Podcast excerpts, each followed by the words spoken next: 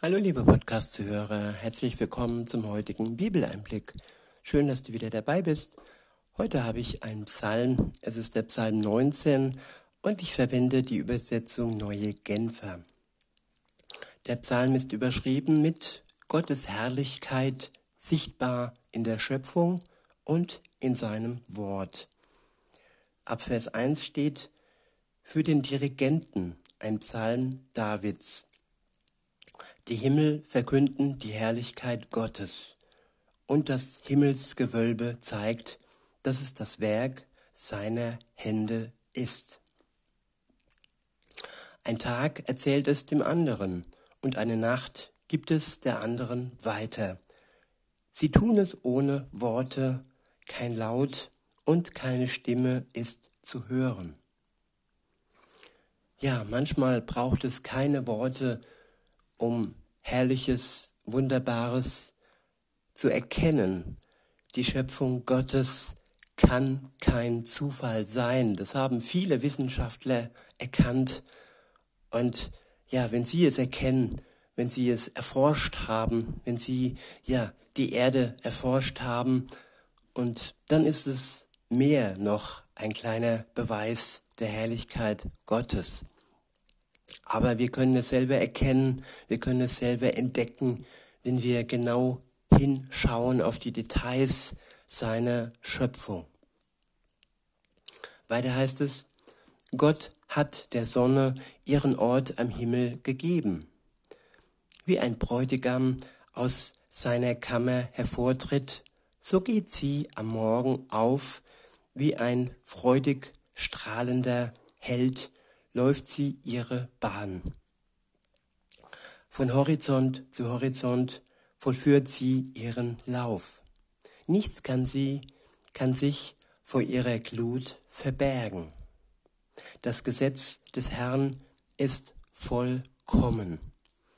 Es stärkt und erfrischt die Seele. Ja, das Zusammenspiel der Schöpfung mit seinem Wort hier sein Gesetz genannt. Gesetz ja eigentlich etwas Strenges, etwas, ja, wo man aufpassen soll.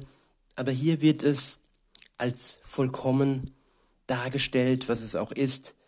Es wird als stärkend und erfrischend dargestellt. Es stärkt und erfrischt die Seele. Das Wort Gottes. Weiter heißt es, was der Herr in seinem Wort bezeugt, darauf kann man sich verlassen.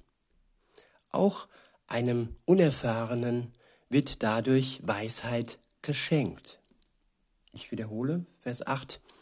Das Gesetz des Herrn ist vollkommen. Es stärkt und erfrischt die Seele. Was der Herr in seinem Wort bezeugt, darauf kann man sich verlassen ja, verlassen, Verlässlichkeit. Ein sehr kostbares Gut heutzutage. Worauf und auf wen kann man sich denn heute noch verlassen? Was ist wirklich ein Garant für Wahrheit, für Ehrlichkeit und nicht für Lüge, Geschäftsmacherei und für boshafte Pläne? Alleine Gott ist der, auf den man sich wirklich verlassen kann und der uns die Wahrheit schenkt und keine Lüge, so wie oft sonst wo in Medien und sonstigen, ähm, ja, sogenannten Spezialisten. Weiter heißt es in Vers 9, die Anordnungen des Herrn sind wegweisend und erfreuen das Herz. Ich wiederhole, die Anordnungen des Herrn sind wegweisend und erfreuen das Herz. Ja, es muss wirklich ein Gesetz sein, das anders ist als die BGBs und sonstigen Gesetze, die es so gibt. Nein, es muss etwas sein, das sogar das Herz erfreut. Und seine Anordnungen sind wegweisend nicht nur, ja, damit man keine Bußgelder einkassiert, nein, sondern damit wir den Weg sehen, das Ziel erkennen, nämlich Jesus Christus, der uns das ewige Leben schenken kann, wenn wir an ihn glauben und wenn wir unsere Schuld anerkennen und ja, anerkennen, dass er für unsere Schuld gestorben ist, damit wir erlöst sein können, damit wir uns befreien können von der Last der Schuld, die wir mit uns herumtragen und als Erlöste, ja, ihm entgegengehen können mit seinem Wort, mit seinem Gesetz, das uns hilft, auf dem richtigen Weg zu bleiben. Ich wiederhole mal Vers 9 und, äh, und führe fort, fahre fort. Die Anordnungen des Herrn sind wegweisend und erfreuen das Herz. Das Gebot des Herrn ist klar und deutlich. Es schenkt neue Einsicht. Ich wiederhole, das Gebot des Herrn ist klar und deutlich. Es schenkt neue Einsicht. Tja, Klarheit und Deutlichkeit. Nicht diese doppeldeutigen Gesetze, diese sogenannten Gummiparagraphen, die es sonst in manchen Gesetzbüchern gibt. Nein, Gottes Gebot ist klar und eindeutig. Und es schenkt uns Einsicht. Und ja, was braucht man mehr im Leben als Klarheit, Deutlichkeit und Einsicht in das, worauf es ankommt im Leben? In Vers 10 heißt es, Ehrfurcht vor dem Herrn ist rein. In Ewigkeit bleibt sie bestehen. Ja, e Ehrfurcht, das ist Achtung, das ist Respekt, das ist, ja, wie ein Kind an Weihnachten vor Geschenken, ja, glüht und sich freut, ehrfürchtig vor dem Weihnachtsbaum kniet, ja, Ehrfurcht vor Gott und vor seinen Geboten. Das ist ein Vergleich, dass wir ja wirklich dahin schmelzen vor Gott, vor seiner Liebe und vor seiner Gnade. Weiter heißt es, die Ordnungen des Herrn sind zuverlässig und entsprechen der Wahrheit.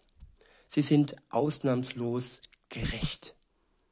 Ja, Gesetze können Politiker so zusammenschustern, dass sie für sie gut sind, für die Lobbyisten gut sind, für die Pharmaindustrie gut sind, aber sind sie dann auch gerecht und entsprechen sie dann auch der Wahrheit? Nicht immer ist das so. Aber Gott ist ausnahmslos gerecht. In Vers 11 heißt es, wertvoller als Gold sind sie, kostbarer als eine Menge von feinstem Gold. Sie sind süßer als Honig, ja süßer noch als Honig, der aus der Wabe fließt.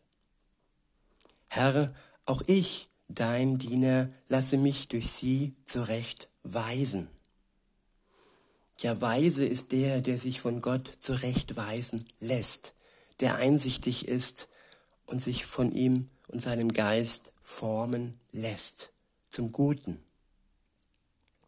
Weiter heißt es, sie zu befolgen bringt großen Lohn. Und hier ist hauptsächlich Lohn im Himmel gemeint. Nicht nur Lohn hier auf Erden, sondern ja, den Lohn Gottes bekommen wir dann, wenn es Zeit ist, dass Jesus wiederkommt und er uns belohnt. In Vers 13 heißt es, wem fällt es schon gleich auf, wenn er falsch gehandelt hat? Sprich mich frei von unbewusster Schuld. Ja, unbewusste Schuld.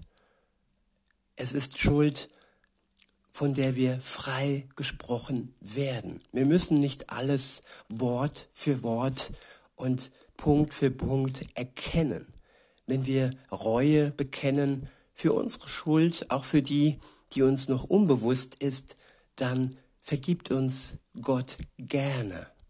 Er ist nicht gnadenlos, er ist gnädig mit uns, auch mit der unbewussten Schuld, die uns noch nicht vor Augen ja, gestellt wurde.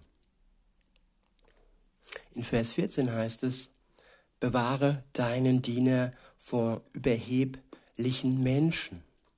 Lasse sie keine Macht über mich gewinnen.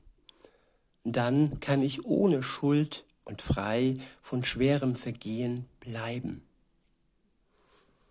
Ich wiederhole, bewahre deinen Diener vor überheblichen Menschen. Lasse sie keine Macht über mich gewinnen. Ja, wenn ich so auf mich schaue, dann sind überhebliche Menschen für mich wie Gift. Sie provozieren mich, sie reizen mich und sie, sie ähm, ja, bringen mein übertriebenes manchmal Gerechtigkeitsbewusstsein zum Vorschein und bringen mich oftmals zur Weißglut. Und insofern kann ich mit David hier das gleiche Gebet sprechen. Es trifft auch auf mich zu, dass mich solche überheblichen Menschen nicht überrumpeln und dass sie keine Macht über mich gewinnen und am Ende dann lachen, wenn sie mich zur Sünde verführt haben. Weiter heißt es, dann kann ich ohne Schuld und frei von schweren, schwerem Vergehen bleiben. Mögen die Worte, die ich spreche, und die Gedanken, die mein Herz ersinnt, dir gefallen, Herr, mein Fels und mein Erlöser. In diesem Sinne wünsche ich euch noch einen schönen Tag und sage bis denne.